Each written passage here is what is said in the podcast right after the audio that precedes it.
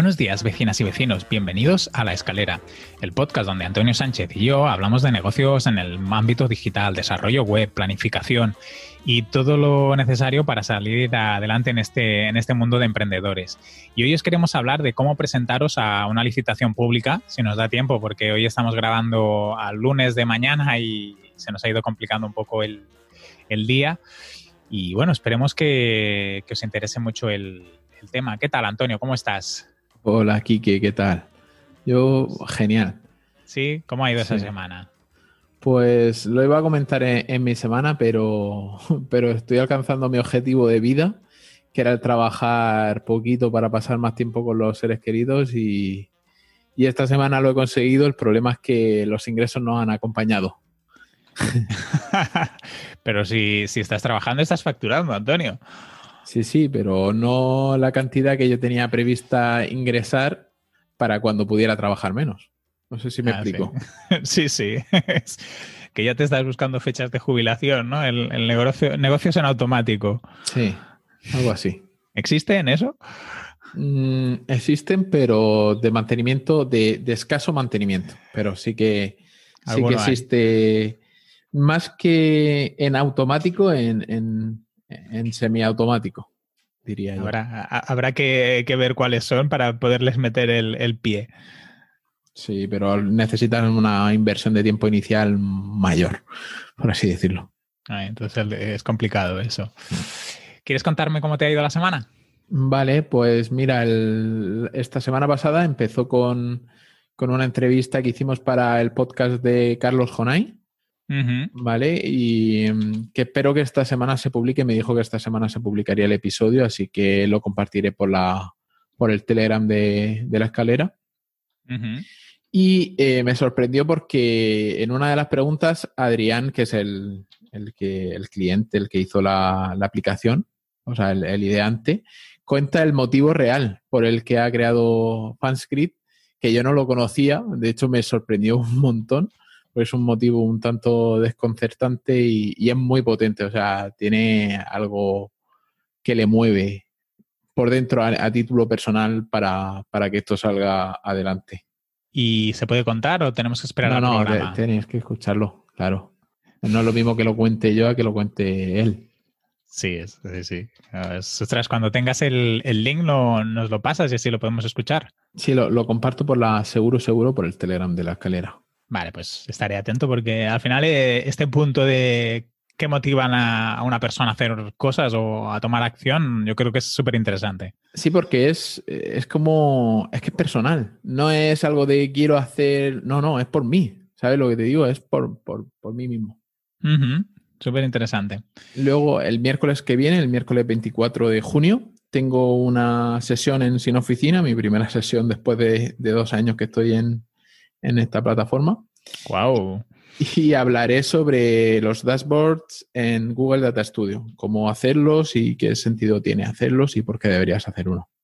Ostras, muy bien. Muy bien. ¿Ya te lo has preparado la charla? Eh, tengo el esquema. Tengo todavía una semana. Sabéis que me gusta hacer las cosas cuando quedan escasas horas.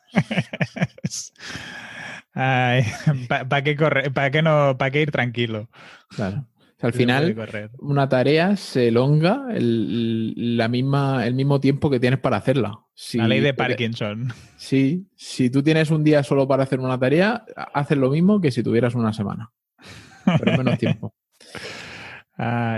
Luego, en el proceso de construcción de, la web esta que estoy haciendo para la educadora en disciplina positiva, eh, me he dado cuenta del tiempo que requiere hacerse a utilizar un nuevo plugin, una nueva herramienta que, que nunca antes has usado. Y aunque hay que probar cosas nuevas, hay que también tener en mente la cantidad de horas que se requieren para dominar una nueva herramienta, un nuevo plugin. Y, que ese tiempo no tenías previsto, ni mucho menos, eh, invertirlo en, en un proyecto específico. Yo creo que tiene sentido si esa herramienta luego a lo mejor la puedes aplicar a más proyectos o a otros clientes. Em, cuando hacemos un aprendizaje solo para un cliente y se va a quedar ahí, hay que vigilar muy bien ese esfuerzo y cargarlo a precio de cliente en ese caso. Otra cosa es que sea por aprendizaje y que veas que eso te pueda tener un, recorrido. Por ejemplo, yo en uno de los proyectos que llevábamos en Drupal eh, se tuvo que pasar de la versión 7 a la 8, que Drupal no tiene como WordPress eh, compatibilidad. Sí. Exacto, con versiones anteriores, ¿no? Y, yo le pregunté al, desarrollador, que en este caso yo era cliente y él era proveedor, le dije, pero esto, ¿cuánto nos va a costar? Y, él dijo que la parte de actualización no, tendría coste porque para ellos era un aprendizaje, porque sería algo que tendrían que hacer con otros clientes. Al final, ahí cada proveedor tiene que ver cómo hace ese, ese, ese punto de, precio y de, mejoras. Eh, luego, en, el poco tiempo que lleva Fanscript de vida, eh, nos hemos dado cuenta de que es imprescindible tener, si es una app que quieres que sea de uso recurrente, necesitas tenerla publicada en las stores y instalada correctamente en los teléfonos para generar esa, esa vuelta, que el usuario vuelva. Porque nosotros nos hemos dado cuenta de que la media de, de usuarios que entran más de dos veces es, es casi nula, es un porcentaje ridículo. Y, creemos que es porque no hay nada que suscite el más allá de ver qué famosos nuevos han entrado y la gente que haya comprado un mensaje para ver si se lo han contestado, más allá de eso no hay nada que les recuerde que tienen que entrar. Entonces, a lo mejor una aplicación, aparte de por las búsquedas que genera dentro de, estas stores, más allá de eso, sería el, tema este que estoy diciendo de, conocer más al usuario directamente de, dentro del, del, dispositivo y poder meterle notificaciones push para recordarle que, por ejemplo, si ha entrado algún famoso nuevo o, o si ha publicado alguien algo. Entonces, el, tener la APK es, ya se está convirtiendo en imprescindible. Y ahora me toca a mí investigar cuál es el siguiente paso en este producto mínimo viable, ¿vale? Para no pasarnos de, presupuesto eh, y, tener algo fácil y, y, usable, por así decirlo. Sí, yo creo que el, el hecho de tener una aplicación y poder hacer notificaciones mm, te, da mucho más engagement, tienes mucho más capacidad de hacer relación con el, con el usuario y, es, algo importante que podáis ver y valorar si, lo podéis implementar. Tengo una duda, ¿la competencia tiene aplicación? No. Sois vosotros. Este bueno, la competencia en España solo tiene en página web. Eh, en este caso, Cameo, Cameo que sería la, competencia estadounidense, sí que tiene app. Bueno, entonces a lo mejor incluso tenéis que ver cómo lo hacen ellos o cómo gestionan ellos este contacto más directo con los, con los usuarios para replicar, porque Glide App, que es como lo tenéis montado, sí que te permitía, ¿no? Pasar a... Sí, pero... Ah, no, pasar, vale. El... ¿Sabes lo que pasa? Que las limitaciones que tiene Glide App te las comerías te las comerías con patatas y no, no, no me interesa estar limitado a las limitaciones de Glide porque tiene cosas tan... algo tan genérico como el poder pasar de, o sea, una vez que haces un formulario, rellenas un formulario que te redirija a otro sitio, ahora mismo no es posible. Entonces, algo tan sencillo como eso, que se lo estamos pidiendo a los desarrolladores desde hace un mes aproximadamente, con un montón de votos positivos o, por ejemplo, otra, otro tema, a la GDPR, que no sean todavía compatibles y que no se espere una fecha próxima para, tener eso implementado, pues evidentemente hace que te muevas hacia otras posibilidades, otras plataformas. Y el tema es que, que eso, que, que, tienen un listado bastante extenso de, de feature request, de, de, cosas que se le han pedido que implementen, tío, y esta semana veo que han sacado una nueva funcionalidad que es para poder meter reviews, o sea, poner valoraciones de estrellitas, que eso se lo podías haber hecho con, cualquier otra cosa. Entonces te quedas como diciendo, tío, a lo mejor también es por dificultad, ¿no? Eh, a lo mejor alguna de las cosas que se le piden no saben cómo hacerla o, las ven muy complicadas. Sí, hay, bueno, ellos tienen una app, un Glide App de peticiones y ahí se ve el listado de cosas que hay. Yo que sé, a lo mejor más dificultad o menos, pero hay cosas que, por ejemplo, lo de un botón que te lleve al login, algo así tan sencillo como eso, mm, no les costaría mucho y sin embargo está ahí en lista de espera. Es lo, que me refiero, tío, que, que se, se ponen muy a desarrollar features nuevas que nunca les han pedido en lugar de fijarse en las cosas que, que sí que tienen en listado en, de espera y que tienen una demanda, que sabes qué personas te lo han pedido, que muchas de esas personas son community, experts, ¿vale? Son gente que están trabajando y haciendo proyectos con Glide y estás pasando de, de su cara. Entonces, no sé yo hasta qué punto se están planteando bien la, la estrategia de, de nuevas funcionalidades. Y sobre todo porque están empezando a haber competidores en el mismo ámbito. Sí. Ellos empezaron como los primeros, pero ahora tenemos bastantes opciones. Bueno, a ver cómo, cómo evolucionáis, ya nos irás contando. Vale.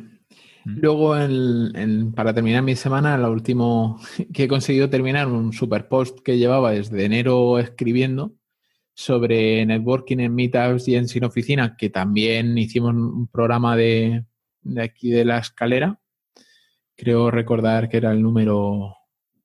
¿Tú te acuerdas? Eh, yo cuando tengo que buscar un, programa de, los que hemos hecho o si hemos tratado algún tema, por ejemplo, el de hoy no, recordaba si lo habíamos tratado, eh, lo que voy es hago busco a ver si está en publicado como post.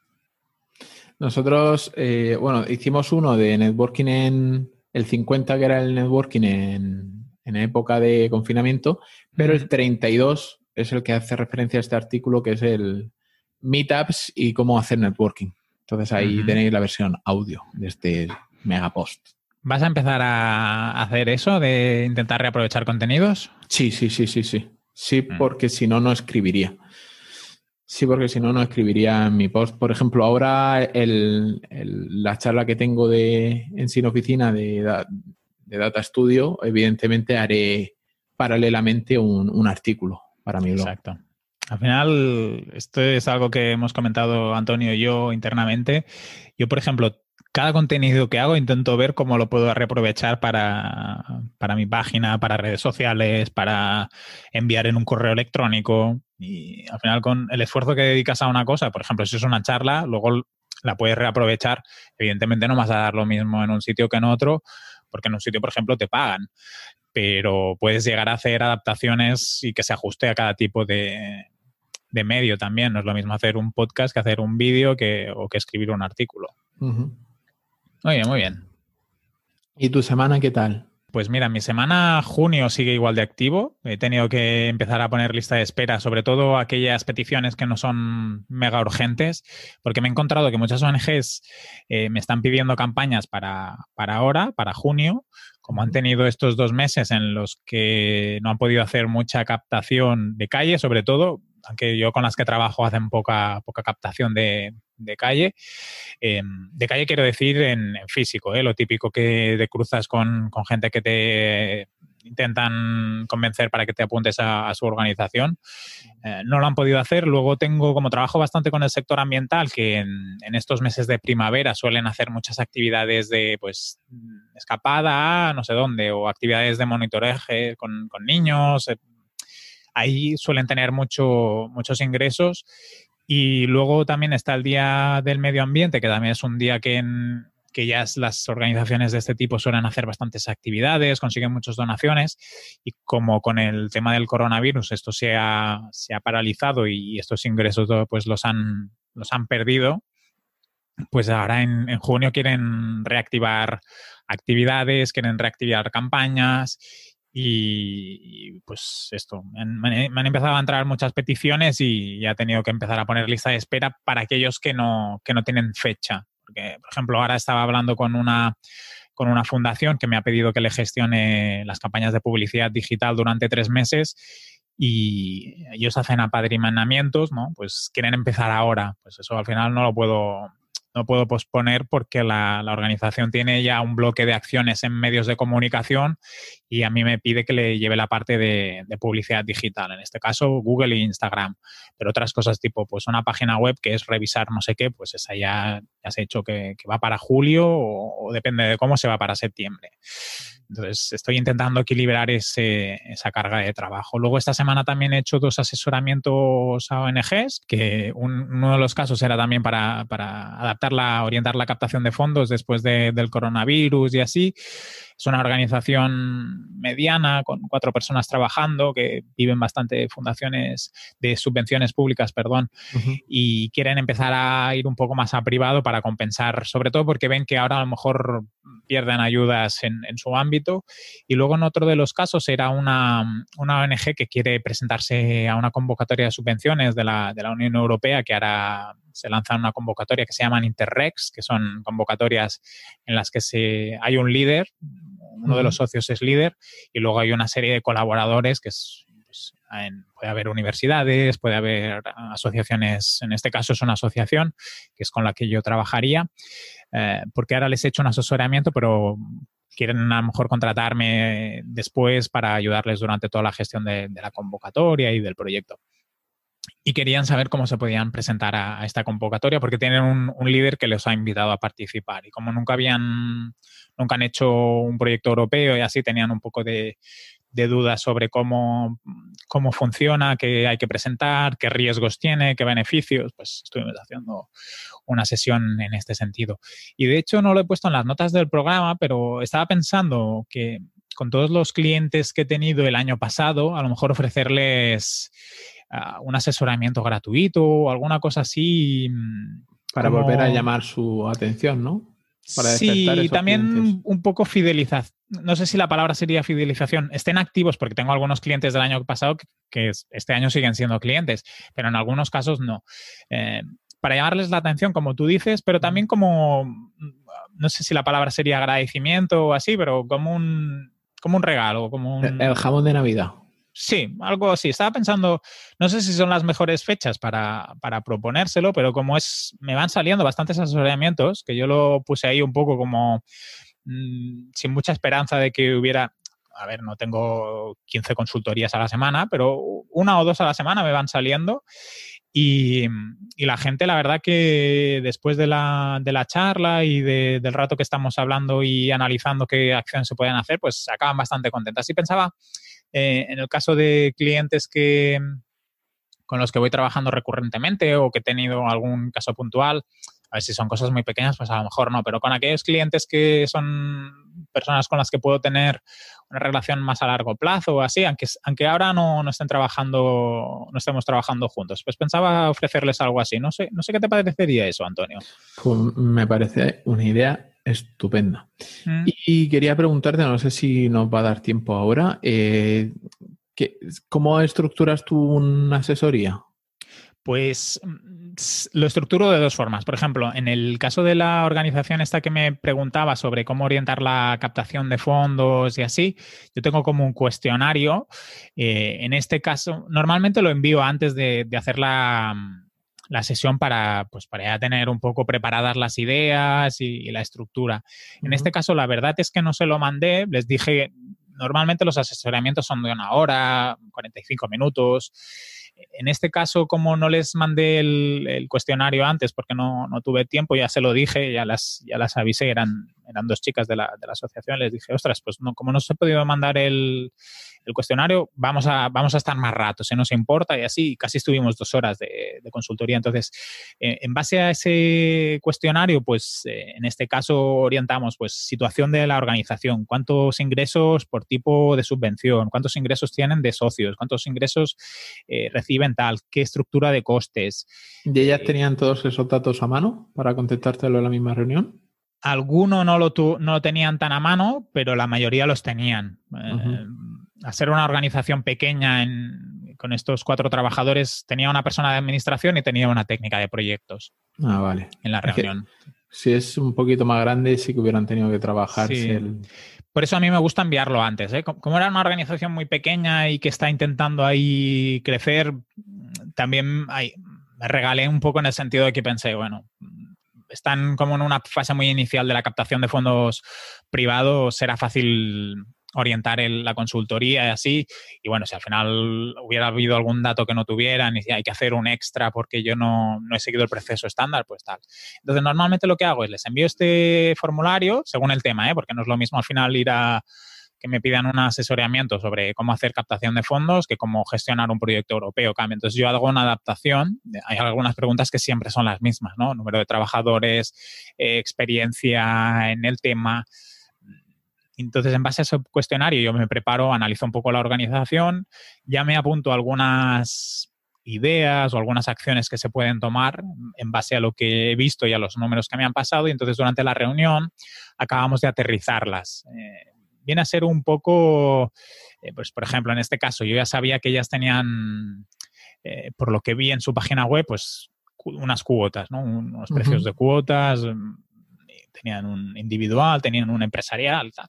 Entonces, yo eso ya lo había visto antes de la reunión, aunque no les había enviado el cuestionario, pero durante la reunión pues les propuse hacer un, tipo de cuotas diferentes. Entonces, con el, con el cliente acabas aterrizando esas ideas que tú ya tienes en mente o cosas que has utilizado con otros, con otros proyectos y lo adaptas a sus necesidades. Entonces, después de, al final de la reunión, hacemos como un repaso de todo lo que hemos comentado, hacemos como una especie de checklist. Yo les suelo proponer que como deberes, en el sentido de, bueno, de todo lo que hemos hablado, de lo que hemos dicho, en un par de semanas implementáis esto y a ver cómo os va y ya me lo contaréis. Y luego lo que hago es les envío como un resumen de informe de, la consultoría donde pues vuelvo a repasar aquel checklist y les marco claramente las dos acciones más prioritarias o las tres acciones más prioritarias. Según cómo es la organización, eh, les meto un poco más de caña o un poco menos de caña y también según la, el contexto en el que se mueven. En este caso es un contexto tranquilo, en el sentido que es una organización que pues, está saneada, no tiene grandes riesgos. Eh, el 2021, si no modifican alguna cosa o si no consiguen nuevos proyectos, que ellos viven bastante de hacer proyectos, pues la situación se puede complicar. Y básicamente es como hago los, los asesoramientos. Propongo que hagan algo parecido a eso, que tengan una estructura sistémica que no piensen tanto en objetivos en el sentido, porque muchos me dicen, hay cuántos, mm, por ejemplo, si hablamos de captación de fondos, que es algo que me preguntan mucho y que es muy típico, ¿y cuánto dinero podemos llegar a recaudar? Y es que esa, esa pregunta tiene muy difícil respuesta, depende un poco de vuestra experiencia, de cómo ha ido otras veces, de cómo lo hacéis ahora. Y yo siempre les digo que es más importante que tengan un sistema, que tengan una metodología, que la puedan ir mejorando y luego los objetivos ya irán viniendo. ¿Que quieren marcar un objetivo? ¿10.000 euros porque necesitan 10.000 euros? Perfecto. Pero que es más importante que tengan una sistematización y que tengan un, hábito. Y que, la repitan también. Exacto. un hábito. Sí, sí.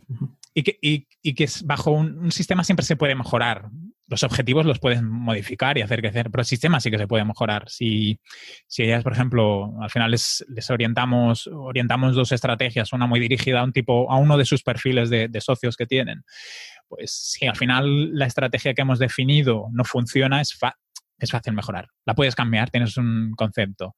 Y, y, el objetivo, que al final sí que establecimos un objetivo numérico de cuántos socios, pues si no lo alcanzas, sabes que a lo mejor es que el sistema que estás aplicando o las acciones que estás realizando no son las adecuadas o, las puedes mejorar y, puedes implementar mejoras. Y básicamente es como lo, como lo monto. No sé qué te parece el, cómo lo hago. Está muy bien, sí.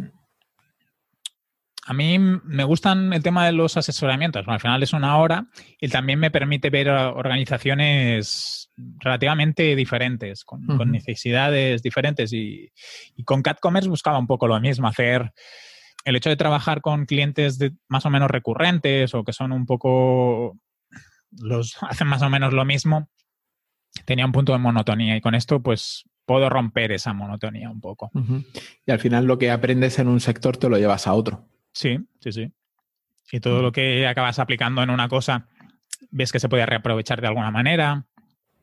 hay, cosas que no, pero otras que, tienen bastante juego y que, te permiten que el proyecto y el cliente también crezca y vea cosas que no, que no está en su mente o que desconocía. Eso, eso es chulo, ¿eh? Cuando, cuando das información que para alguien es completamente desconocida, es wow. Como si le abrieras un, un mundo nuevo y es chulo eso. Sí. Después, durante esta semana, mm, he tenido, he seguido trabajando en la convocatoria subvenciones para Gaidoc, que ya casi la tenemos, solo falta entregar la documentación. Lo que pasa que esto es la parte que, más miedo me da cuando los equipos no tienen personal que esté específicamente a nivel administrativo, porque el tema digital, bueno, en este país y supongo que en todos, ¿eh? Cómo entregas las documentaciones es un festival. Que si la autofirma, que si... No. Pues, es, un, rollo, ¿eh? Hay navegadores que te funcionan, navegadores que no el, Firefox 50 y no, tal, y dices, pero si lleva como seis meses esa versión, y es, bueno, esto es un drama, no sé cómo, no sé si tiene solución, pero... Yo le pedí, mi, madre cumplió en mayo la jubilación, o sea, cumplió 65 años, le intenté hacer la jubilación por plataforma y es, buah, al final lo tuvimos que solucionar con emails, tan cutre como eso. Sí, sí. Y, Porque ni y no pudiste hacer la entrega vía electrónica entonces. No, no, sí, entrega de documentos sí que se hizo vía electrónica, pero la comunicación fue vía email. ¿Por qué no veías los requerimientos o alguna historia? No, porque no me dejaba terminar de, de firmar la solicitud. Y nosotros que somos personas que estamos formadas ¿eh? Eh, y que trabajamos todo el día con ordenador. Yo no me quiero imaginar, no sé, el frutero, sin desmerecer a nadie, ¿eh? el frutero o alguien que no tenga, da igual el ámbito, que no tenga mucho conocimiento, ¿cómo lo debe llevar eso? Sí, ya has dicho autofirma y se me han puesto los pelillos del pescuezo. sí, sí. es porque es, mm, es, duro, es duro. Sí, no sé. Al final hay cosas que dices, ostras, esto lo podrían hacer más fácil, ¿eh? No, no sé. Luego esta semana también he estado, tenemos activas las campañas de, en Twitter con una asociación y con Google AdGrants con otra. Y os dejo aquí en las notas del programa la, de AdGrants, eh, con, una de las fundaciones que les estoy llevando ahora a la campaña y estamos muy contentos porque la verdad que tiene unos datos muy buenos. Tú me preguntabas aquí el coste de conversión. Como tiramos de la subvención que nos da Google, que nos da una subvención mensual de, de 10.000 dólares para publicidad, Em, no es un dato que, miremos mucho. En este caso son 29 dólares por, conversión, con lo que habría una pérdida si fuera pagado, y si la publicidad la pagáramos, pero como no la pagamos, nos permite, em, nos permite eso. Porque esto de qué proyecto es, ¿lo puedes decir o no? El, tengo, no puedo decir de qué fundación es, es un, venden un producto digital, la fundación. Vale, vale, vale producto digital y... Que no es, no es, preguntaba si era simplemente donación. No. O sea, vender un producto. Sí. Google AdGrants para donaciones directas eh, es un poco complicado, no es, no es tan fácil. Eh, pero al final, bueno, el camino, cuando hablamos del Customer Journey, en, las donaciones pasa algo parecido. Tienes una persona que conoce una organización, eh, le genera confianza y pues luego hay donaciones puntuales o compra un producto o se hace socio. Entonces, normalmente la persona pasa por todas esas fases con un tiempo que no es corto. Puede pasar, ¿eh? Puede pasar que alguien, sobre todo, por ejemplo, hay una emergencia que había ahora, temas del coronavirus, ¿no? Y recibes el impacto de que hay niños que ahora no pueden desayunar en el colegio y pues la gente a lo mejor conoce la organización y ya salta a, la fase de donación o a la fase de socio muy rápido, pero al final eh, necesita conocer primero el proyecto y que la organización le genere la confianza. Entonces, a través de búsqueda, sí que, sí que hay búsquedas del tipo hacer donación a organización, no lo invento, ¿eh? de Nepal, sí que hay, lo que son pocas. Entonces, eh, en este caso, como es vendemos un producto digital, es un poco diferente porque sí que hay mucha más demanda y, por eso el coste de conversión es un poco más alto porque también hay competencia. Entonces ahí competimos contra gente que paga. La verdad que para cualquier organización que tenga tienda solidaria, que hay muchas, bueno, muchas, hay bastantes que tienen, eh, venden productos solidarios, no sé, lo típico, el café, productos que se hacen en algún proyecto de cooperación.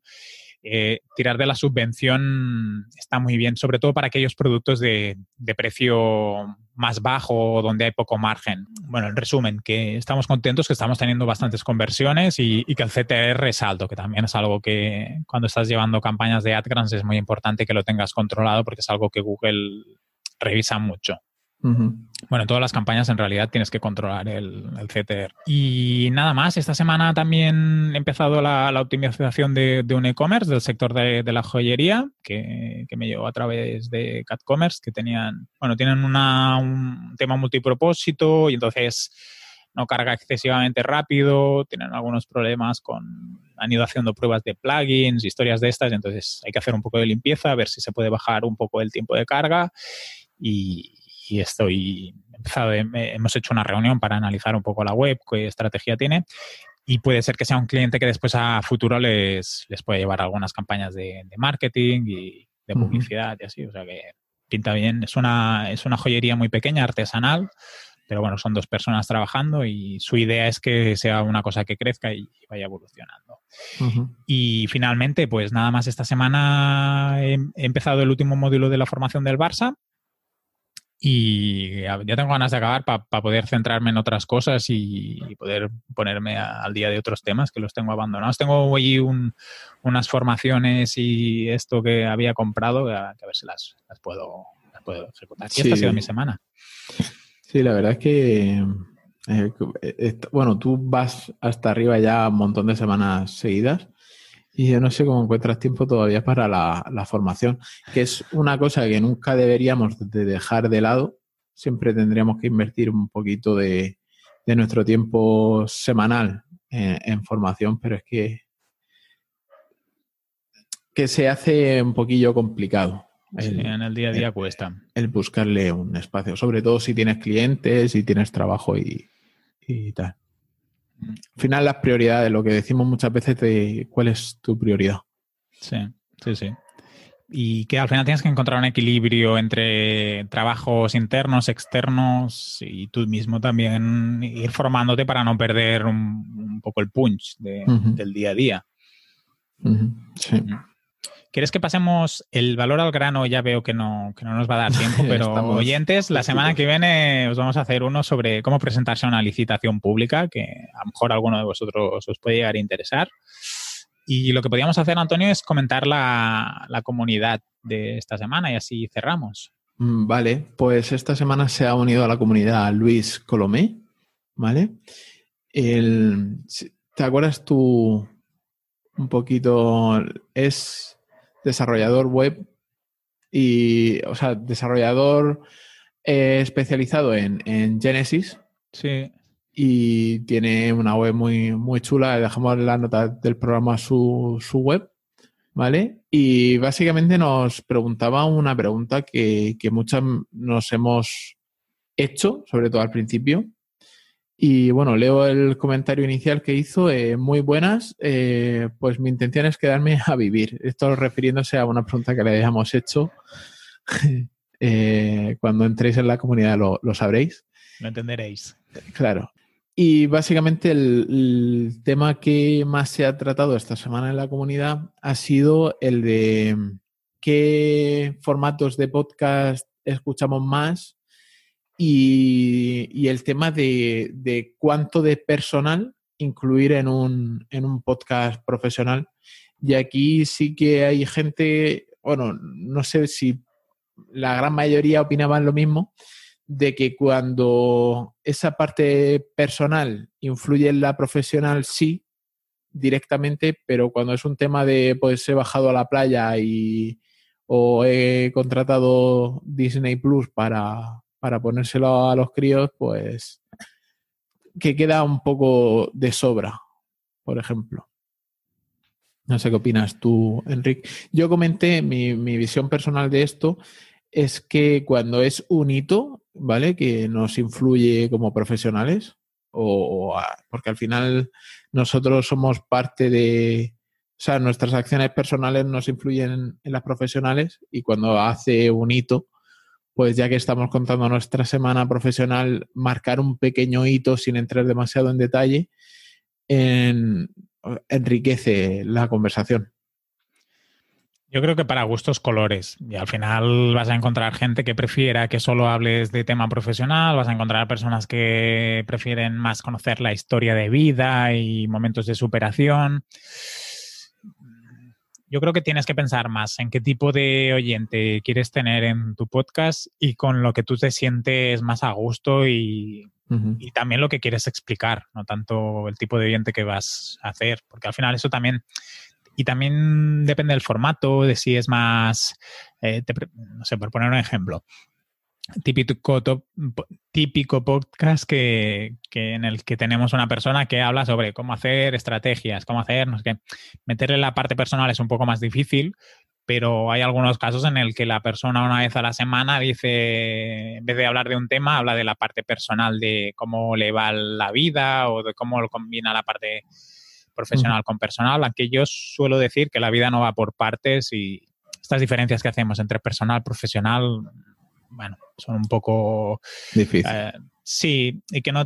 Al final aquí un día puedes decir que estás cansado porque has tenido mucho trabajo o a lo mejor estás cansado pues porque te has ido dos días seguidos a cenar con unos amigos. Y, si lo cuentas creo que también está bien, aunque a lo mejor no sea lo que se dice, ¿no? No de valor, pero forma parte de nuestra vida y al final también eh, que te conozcan más como persona o que sepan cuándo es tu cumpleaños o que te has ido de viaje o que has tenido un mal día por no sé qué, también enriquece ese conocimiento que tenemos como persona. Por lo tanto, yo no lo veo mal. Por ejemplo, a mí me cuesta explicar ciertas cosas o ciertos temas porque ya no soy muy dado a ello, pero al final es por cómo soy, no por otra razón o porque quiera esconderlo o, quiera tapar más una cosa que otra. Yo creo que al final, en el caso de, de Luis que comentaba, pues el, el, tema de cómo haría él un podcast, yo creo que lo mejor sería que él piense qué es lo que le gustaría hacer y a partir de ahí luego ya le irán llegando pues, peticiones, condiciones. Al final es eso, yo creo que con lo que se sienta más cómodo y le venga más de gusto. A mí también se me viene a la mente el, caso de nuestros compañeros de negocios y WordPress del podcast. Bueno, negocios WP ahora. Y, y a ellos eh, muchas veces les dejan comentarios hablando de que no debería de meterse Elías tanto en tocar tema, em, tema DJ, ¿vale? Porque él también explica pues si ha tenido sesiones en directo, si ha ido a hacer un bolo o lo que sea. Y se le quejan un poco de que eh, se va demasiado el tema central que sería WordPress, pero es que al final es, es su día a día, es una de las facetas como él la llama y es parte de su, de su negocio, es parte de su día a día y, y, eso le hace también, o sea, esa parte del negocio le hace también tener como unas inquietudes que de otra manera no tendría, entonces también enriquece y aporta. Sí, y que aparte incluso el programa sí que tiene que ver con WordPress, pero también con negocios. O sea, que su faceta de DJ también es un, al final es un negocio, ¿no? Correcto. Aunque él tenga un punto de ocio, porque puede ser que algo que también le guste, pero no sé, yo, yo creo que al final combinarlo es lo mejor. Y, nosotros hemos recibido feedback de personas que nos han dicho, ostras, pues la parte personal está guay porque así os conocemos más y se os hace querer. Yo, yo me recuerdo de la frase que nos dijo, que, me comentó un día David Vaquero, que fue, pues con la parte personal se os hace querer. y, eso es, y eso es genial que te digan eso. Sí. Pues lo dejamos aquí, Antonio. Un programa cortito. Mm, la semana que viene os hablamos de licitaciones públicas ¿Y dónde te podemos encontrar, Antonio? A mí en antoniosánchez.pro. Ahí ya tenéis enlace al, resto de, redes sociales y, demás. Y que te comenten el artículo, a ver qué les ha parecido. El que se lo lea, por favor, que me lo. que, que, me deje un comentario como, como cuando llegas a meta y te echan la foto finish, pues. Los 4.000 caracteres, ¿no? Una vez leídos que te digan... 4.000 palabras. 4.000 palabras. Sí, sí, no. 4.000 caracteres es una, es una caqueta. Yo pensaba que eran 4.000 caracteres. Ostras, palabras. palabras, palabras. ¿Cuántos caracteres son 4.000 palabras, Antonio? Pues te los mido ahora mismo. pues mira, mientras tú lo buscas, yo también comento dónde me pueden encontrar. Me podéis encontrar en enriccortiñas.com y en catcommerce.cat en Twitter, en LinkedIn, donde queráis. A ver cuántas palabras, cuántos caracteres son las 4.000 palabras. Espera que, fíjate cuánto, cuánto texto tendrá que hasta me carga lento. sí, sí. A ver, botón derecho, contar palabras Y tenemos un total de 23.463 caracteres. Brutal, brutal. 4.031 palabras. Tenéis puro valor para, para aprender a hacer networking. Y la palabra más larga, 23. No sé cuál será, será una URL o algo así. puede ser, puede ser. pues Antonio, ¿nos vemos la semana que viene? Sí, nos, nos escuchamos y, y grabamos la semana que viene. Venga, un abrazo muy fuerte. Un abrazo, Kike. Hasta luego. Chao.